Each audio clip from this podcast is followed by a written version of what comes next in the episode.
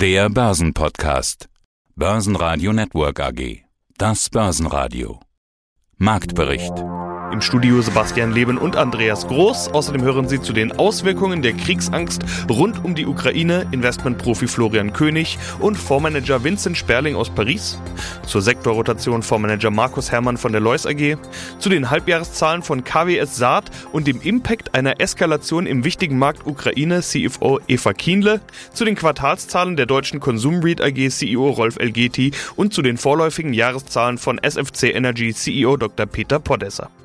Sie hören Ausschnitte aus Börsenradio-Interviews. Die vollständige Version der Interviews finden Sie auf börsenradio.de oder in der Börsenradio-App. Nichts zu sehen von Glücksgefühlen am Valentinstag. Zu Wochenbeginn kannte der Markt nur ein Gefühl, Kriegsangst. Überall rote Kurse, zum Teil ging es deutlich ins Minus. Der DAX fiel zeitweise deutlich unter 15.000 Punkte. Die runde Marke wurde aber wieder zurückerobert. Der Schlusskurs von 15.113 Punkten und minus 2% ist immer noch deutlich, aber vor allem aus psychologischer Sicht war es wichtig, dass die runde Marke zu Börsenschluss gehalten wurde. Der ATX in Wien gab minus 3,2% ab auf 3.890 Punkte, der ATX Total Return auf 7.911 Punkte. Auch an der Wall Street hieß es nach Eröffnung rote Kurse, dort fiel das Minus aber schon nicht mehr ganz so deutlich aus. Bundeskanzler Olaf Scholz zeigte sich am Montag in Kiew klar auf der Seite der Ukraine. Am Dienstag reist er weiter nach Russland, um mit Putin zu sprechen. Russlands Außenminister Lavrov hat den Markt etwas beruhigt mit den Worten, es gibt immer eine Chance. Vor all der Kriegsangst gehen Entspannungsmeldungen von der anderen Front, nämlich Corona, beinahe unter. Bund und Länder haben sich auf eine Beschlussvorlage geeinigt. Ende März sollen Lockerungen kommen, bis dahin soll schrittweise gelockert werden. Schönen guten Tag, mein Name ist Florian König. Ich bin Chef meiner Beteiligungsholding und leidenschaftlicher Value Investor. Und ich bin Andreas Groß, Herr König. Wir sprechen heute in dieser doch recht turbulenten Börsenphase über drei Aktien, die vielleicht überproportional abgestraft wurden. Warum und ob das schon wieder möglicherweise Kaufkurse sind. Beginnen wir doch aber mit einem kleinen Überblick über den Markt. Das sind ja zwei große Themen, Inflation auf der einen Seite und Ukraine-Krise auf der anderen Seite. Und hier hat sich ordentlich was getan. Vor einigen Tagen hatte ich gesprochen mit einem Experten, der selber aus der Ukraine stammt und mit einer Russin verheiratet ist. Und der hat mhm. mir ganz Interessantes gesagt. Er hat gesagt, zu 99,99 Prozent wird es keinen Krieg geben. Jetzt, ein paar Tage später, hören wir, dass der amerikanische Auslandsgeheimdienst äh, sagt, am Mittwoch wird der Russe einmarschieren in die Ukraine. Am Mittwoch. Es laufen die Olympischen Spiele in Peking, in China. Wird der Putin das tatsächlich machen? Also Sie hören meinen Zweifel heraus. Was ist Ihre Analyse, Ihre Einschätzung? Ich glaube auch, dass da in nächster Zeit nichts stattfinden wird. Und ich hoffe es mir auch, dass sozusagen die Wogen geklettet werden und eventuell dann halt aus jetziger Sicht zu viel Angst im Markt ist. Aber schlussendlich muss man sagen, als Value Investor, wir müssen uns auf Unternehmen konzentrieren. Und wenn sozusagen viele Marktteilnehmer ängstlich sind, werden wir als Value-Investoren gierig, weil dann gibt's vernünftige Preise. Das wird natürlich auch schon mal auf die Spitze getrieben, indem man sagt, wenn das Blut durch die Straßen fließt, muss man Aktien kaufen. Es ist schon was dran. Ich würde es jetzt nicht so ausdrücken, aber man muss dann sich auf Aktien konzentrieren, auf gute Unternehmen mit starken Bilanzen, mit langfristigen Cashflows. Und wenn man diese kauft, fährt man auch langfristig gut. Ich hoffe aber, jetzt reist ja unser Bundeskanzler in die Ukraine und später nach Russland, dass er vielleicht auch einen ganz vernünftigen Job macht und da ein bisschen die Wogen klettert. Mein Name ist Vincent Sperling. Ich bin seit Januar Portfolio Manager bei MW Gestion in Paris. War vorher in gleicher Funktion bei Privat Asset Management wo ich mit äh, Armin Zinser gemeinsam die Fonds Privat Gestion Action und Privat Perspektiv gemanagt habe. Hier bei MW Gestion habe ich einen ähnlich positionierten Fonds übernommen, Multicap-Fonds, der in europäische Aktien investiert. Ich bin seit 17 Jahren in Frankreich. Ja, das heißt, die Themen bleiben für Sie die ähnlichen und damit auch für uns die ähnlichen. Wir sprechen darüber, was die Börse eben so bewegt, vor allen Dingen aus französischer Sicht. Das Thema zu Wochenbeginn nicht nur in Frankreich, sondern überall ist der Ukraine-Konflikt mit Russland. Der zeigt sich jetzt auch an den Börsen. Herr Sperling, Sie bieten ja die ja, französische Sicht der Dinge, wie ich es gerade schon gesagt habe. Deutschland und Frankreich versuchen sich ja im sogenannten Normandie-Format als Vermittler zwischen eben der Ukraine, zwischen Russland und den Konfliktparteien. Der deutsche Bundeskanzler Scholz ist heute in Kiew. Der französische Präsident Macron hat am Wochenende mit dem russischen Präsidenten Putin telefoniert. Die USA rechnen wohl mit einem russischen Angriff noch in dieser Woche. So ist zumindest äh, ja das Narrativ, will ich mal sagen, das wir gerade überall hören. Wie ist denn die französische Sicht der Dinge? Ja, Sie haben es ja schon anklingen lassen. Deutschland und Frankreich ziehen da zumindest was die offizielle Politik betrifft, mehr oder weniger am gleichen Strang und Daher ist dann auch aus der offiziellen Sicht kein großer Unterschied auszumachen und auch in der medialen Darstellung sicherlich nur in Nuancen. Was vielleicht ganz interessant ist, die Deutschen haben ja die deutschen Staatsbürger aufgefordert, die Ukraine zu verlassen. Das ist eine ganz interessante Nuance, dass die Franzosen das bisher noch nicht gemacht haben. Ja, darüber hinaus würde ich sagen, zwischen Deutschland und Frankreich keine großen Unterschiede. Zumindest was die offizielle Sicht betrifft. Und was die Sicht der Franzosen betrifft, ist es natürlich sehr schwierig, sich ein Bild zu machen, ja, wenn man nicht über die Möglichkeiten verfügt, Umfragen durchzuführen. Also da kann jeder nur aus seiner persönlichen Sicht irgendwie aus dem Umfeld die Dinge wahrnehmen. Ich würde sagen, dass die, die Leute auf der Straße oder die Leute, mit denen man so spricht, das sind alles ein bisschen differenzierter sehen und durchaus vielleicht auch ein bisschen mehr auch die Situation der Russen mit in die Waagschale werfen, die ja auch legitime Interessen haben. Wie sehen Sie selbst? Erwarten Sie Krieg? Erwarten Sie, dass sich das diplomatisch lösen lässt? Über die Auswirkungen wollen wir gleich sprechen. Aber erstmal, wenn Sie jetzt sagen, das ist ja auch immer eine persönliche Meinung, wie ist denn Ihre? Also wenn ich mich entscheiden muss, glaube ich nicht, dass es am Mittwoch da irgendwie, das, es hieß ja, man hätte Informationen, dass die Russen am Mittwoch da losschlagen wollen. Ich persönlich glaube es nicht. Ich glaube einfach, man versucht sich in Putin hinein zu versetzen und wir haben ihn ja auch eine Weile jetzt schon begleitet. Und er scheint doch ein rational handelnder Mensch zu sein. Und wenn man es so betrachtet, ist den russischen Interessen wahrscheinlich nicht gedient, wenn sie da einmarschieren. Netto, netto. Auswirkungen an den Börsen sehen wir zu Wochenbeginn. Fallende Kurse eigentlich überall. Aber ist das jetzt nur diese typische Unsicherheit, also dieser Börsenreflex, oh oh, Risiko, undefinierbares Risiko, lieber mal verkaufen? Oder hätte eine Verschärfung des Konflikts tatsächlich längerfristige Folgen für die Börsen, also auch für die einzelnen Unternehmen?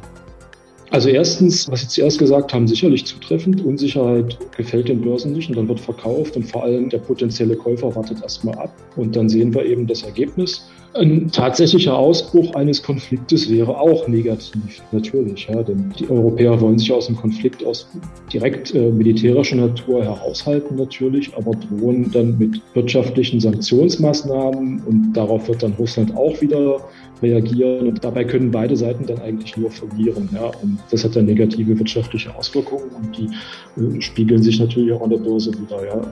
Ja, guten Tag. Mein Name ist Markus Herrmann. Ich bin Fondsmanager bei der Lois AG und bin verantwortlich für den Lois Premium Dividende und den Lois Premium Deutschland.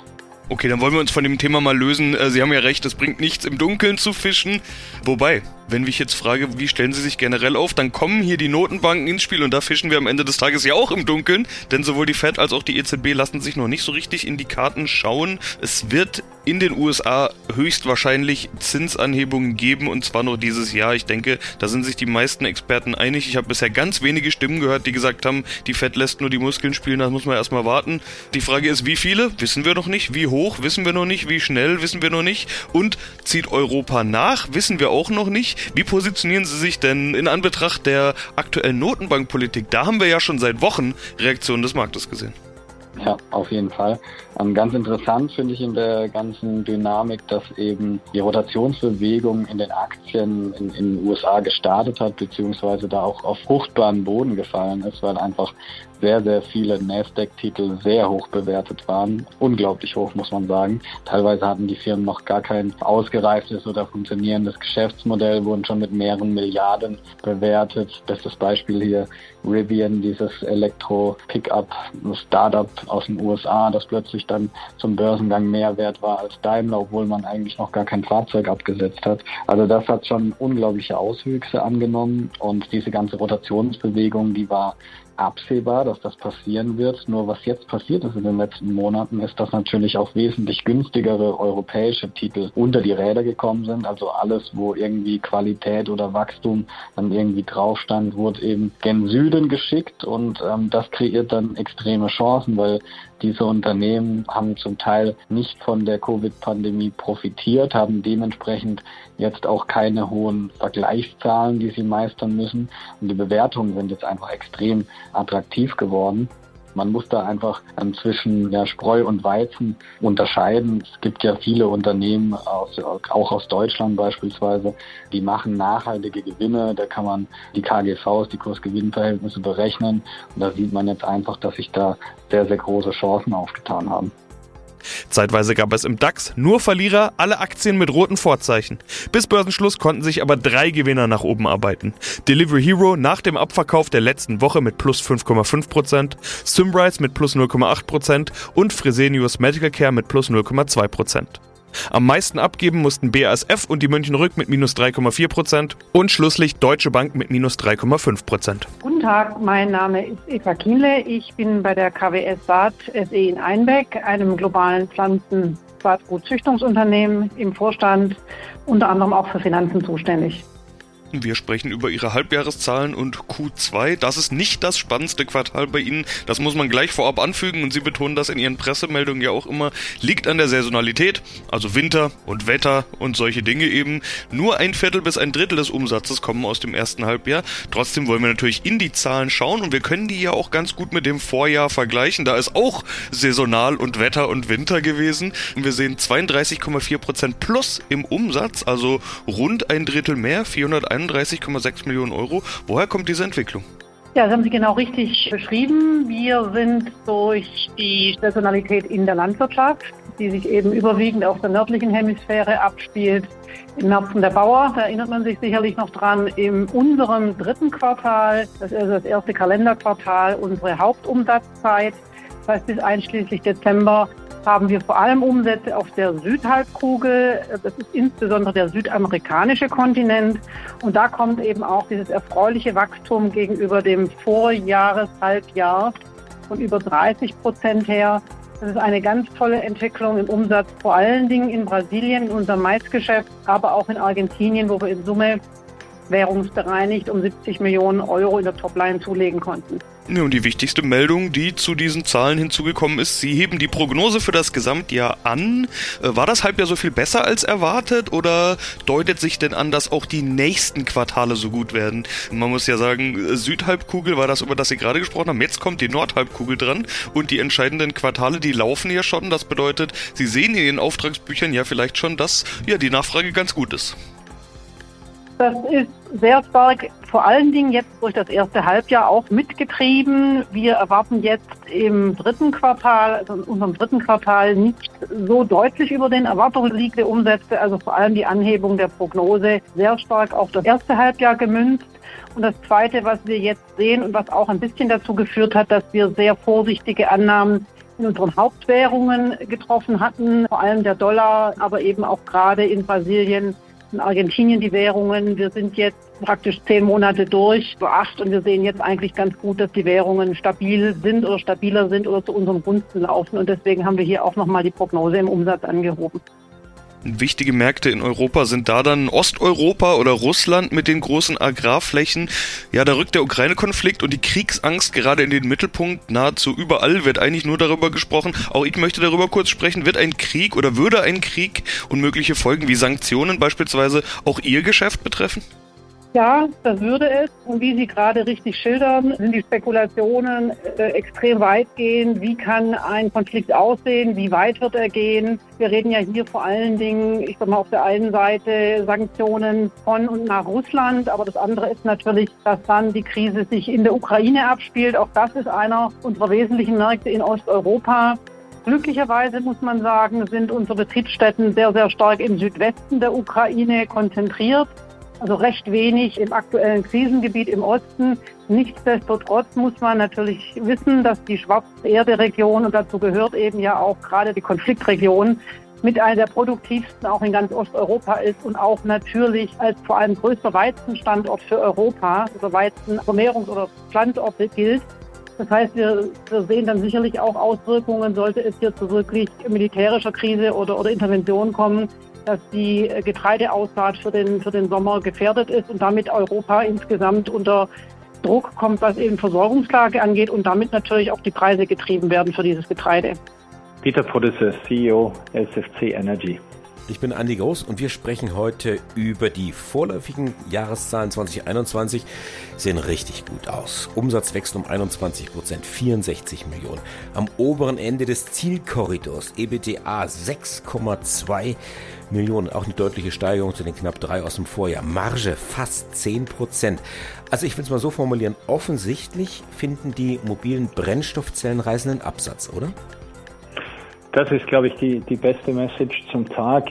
Die Nachfragedynamik, sowohl national als auch international, als auch über alle unsere Anwendungsfelder, ist ungebrochen da. Das Jahr 2021 war damit unser bestes Jahr in der Unternehmensgeschichte. Und vielleicht noch wichtiger, diese Dynamik hält auch im Jahr 2022 an. Wie sieht's denn aus? Ich habe EBITDA gefunden. Ich habe EBIT gefunden. Wie sieht's denn unterm Strich aus mit der Profitabilität? Wir weisen ja immer noch ein bereinigtes Ergebnis aus, weil es Sonderfaktoren gibt, die wie zum Beispiel das Management-Optionsprogramm von der Aktienkursentwicklung abhängig sind und aufgrund dessen sind wir als Unternehmen bemüht, hier die operative Performance zu zeigen und solche Faktoren hier rauszurechnen. Insgesamt im letzten Jahr ist es trotzdem inklusive dieser Sonderthemen ein Verlust. Die endgültigen Zahlen kommen Mitte März, wo wir das auch wieder wie jedes Jahr deutlich ausweisen. Wir denken aber, die operative Performance hier als Unternehmen mal zu zeigen und zu messen, ist im Rahmen der Brennstoffzellenindustrie schon eine Messlatte, der sich nicht viele stellen können. Jetzt gibt es das Thema Lieferkettenproblematik und Cybersecurity. Und da haben Sie gesagt, oh, das hat uns auch gekostet. 1,2 Millionen habe ich gefunden. Wie sehr schmerzt Sie sowas? Nein, das war natürlich eine zusätzliche außerordentliche Belastung. Also das ist vielleicht der einzige Wermutstropfen in diesem Rekordjahr, dass wir im letzten Quartal hier einfach einige hunderttausend Euro mehr ausgeben mussten für Teile, die wir dann schneller hierher geflogen haben, die wir zu höheren Preisen eingekauft haben. Und andererseits waren wir im letzten Jahr auch dem einen oder anderen Cyberangriff ausgesetzt. Da kann man vielleicht sagen, naja, das bestätigt die Attraktivität der Technologie, die Attraktivität dessen, was wir tun, aber natürlich auch dort die Gegenmaßnahmen, die Abwehrmaßnahmen, das ist alles Geld, was man üblicherweise lieber im Ergebnis sieht oder in neue Produkte investiert. Rolf Hageti, Vorstand Deutsche Konsum Read AG. Mein Name ist Andi Groß. Die Deutsche Konsumrit AG wächst auch im neuen Geschäftsjahr 21-22. Die Mieterlöse, kurz die Eckdaten, steigen um 13 Prozent von 16,2 Millionen auf jetzt 18,3 Millionen. Gleichzeitig wächst das Portfolio um knapp 22 Prozent auf über eine Milliarde. Jetzt 173 Objekte. Was bedeutet es denn, Herr Elgeti, in diesem Zusammenhang, dass das Vermietungsergebnis um 20 Prozent steigt? Tja, also das bedeutet zuallererst, dass wir strategisch und operativ voll im Plan sind oder leicht drüber streng genommen. Das heißt, äh, trotz Krise im Einzelhandelssektor, trotz Corona und so weiter, schaffen wir es, die Erträge nicht nur zu stabilisieren, sondern die sogar zu steigern. Plus 20 Prozent im Jahresvergleich ist ja jetzt nicht gerade wenig. Das ist äh, sehr beachtlich und sehr zufriedenstellend. Und das besonders Interessante dabei ist natürlich, dass die Nettoerlöse ähm, stärker gestiegen sind als die Bruttoerlöse.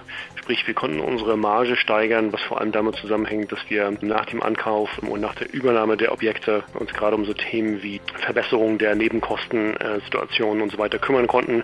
Das heißt, die Gesellschaft ist komplett auf dem richtigen Weg, Strategie und zielkonform ihr Cashflow-Profil weiter zu verbessern. In dem Zusammenhang eine Verständnisfrage. Ich habe, äh, was das Portfolio angeht, zwei Zahlen gefunden. Einmal die von mir jetzt genannte 1,02 Milliarden und dann auch der entsprechende Anstieg.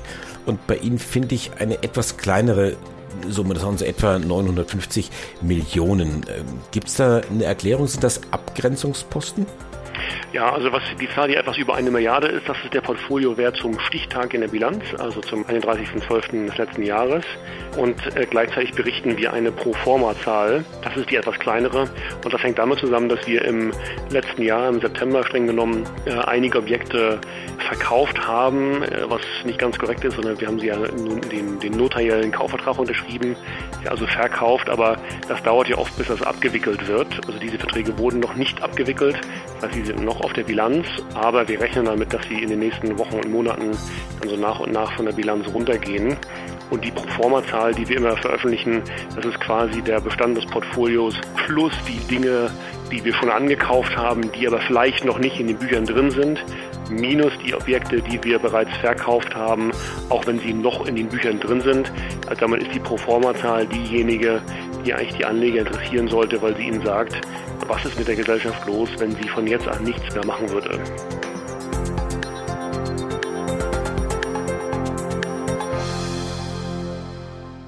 Börsenradio Network AG Marktbericht